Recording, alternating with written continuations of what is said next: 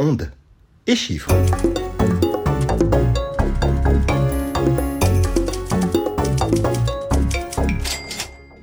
Bonjour, bonjour à toutes, bonjour à tous.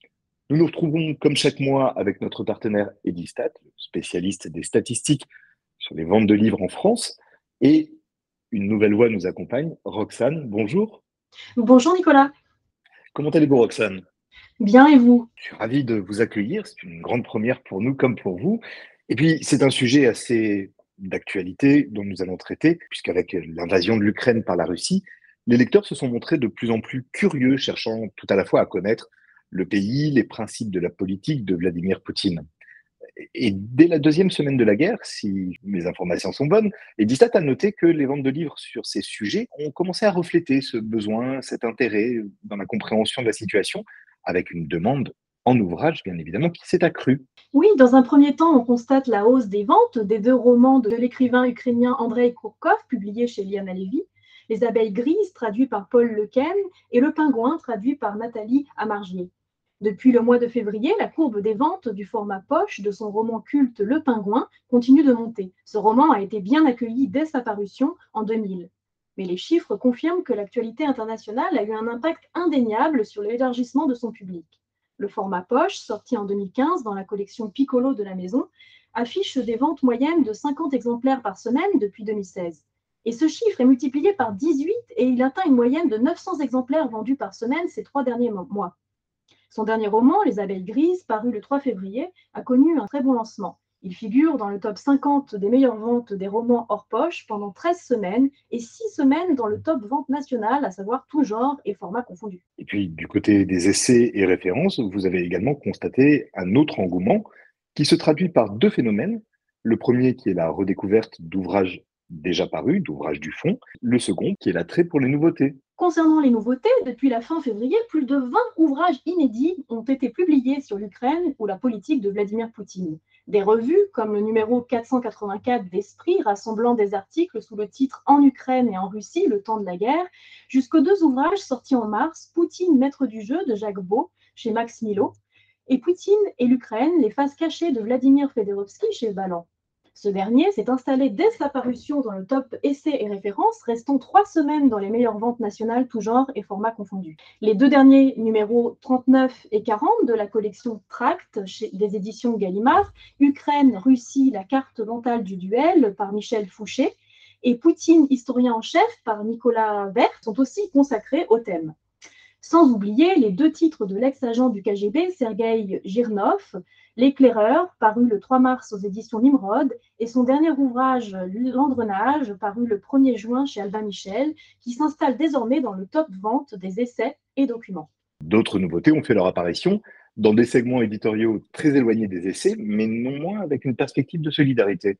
Oui, dans un autre domaine, en avril arrive Ukraine, cuisine et histoire chez La Martinière, dont une partie des bénéfices est reversée à aideukraine.fr, ainsi que Cuisiner Simplissime et Aider l'Ukraine de Jean-François Mallet chez Alchette Pratique.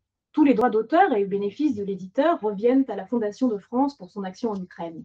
Ce Simplissime est toujours dans le top vente du segment Vie pratique et loisirs. Voici pour les nouveautés, manifestement très engagées, mais qu'en est-il alors de la redécouverte des ouvrages du fond?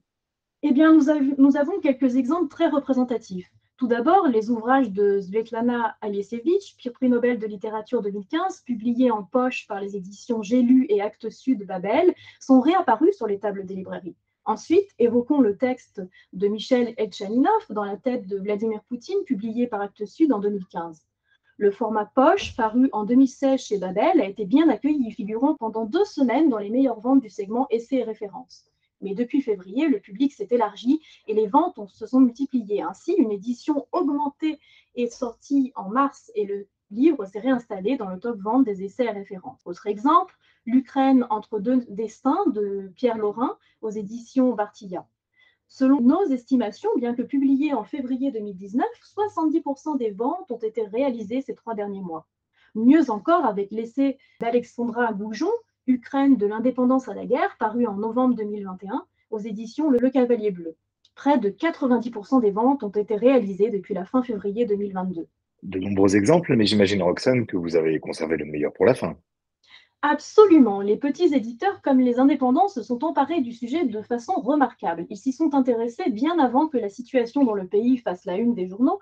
Outre ces titres, citons Ukraine, le réveil d'une nation d'Alain Guillemol, paru au Petit Matin en 2018, L'Ukraine des origines au XXIe siècle de Francis Monkobeg, paru en février 2019 chez Sutton, ou encore euh, Ukraine, une histoire en question de Yaroslav Lebedensky, paru la même année chez le Ramatan.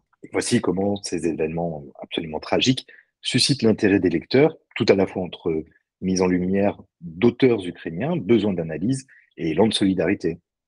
En effet, les publications continuent. Par exemple, au cours de ces dernières semaines, deux essais concernent le président ukrainien Zelensky.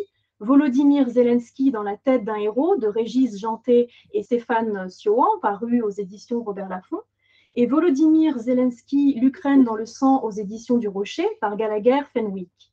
Soulignons que les droits sont reversés au mouvement interculturel France-Ukraine. Installé dans le top vente des essais et documents pour l'Ukraine, un recueil des discours de Volodymyr Zelensky, traduit par Raphaël Zis chez Grasset, tous les profits iront à l'organisme de soutien au peuple ukrainien géré par l'ambassade d'Ukraine à Paris. Et les publications se multiplient. La preuve, pendant que je me préparais pour cet enregistrement, notre équipe m'a informé de la parution de l'ouvrage d'André Markovitch, le traducteur de Dostoïevski et de Tchekhov, parmi tant d'autres, aux éditions du Seuil, le 3 juin dernier, sous le titre Et si l'Ukraine libérait la Russie? Une question extrêmement douloureuse et puis on espère surtout que ces événements fâcheux prendront fin prochainement. Roxane, merci infiniment de votre analyse. Merci Nicolas. Bonne fin de journée, au revoir. Au revoir.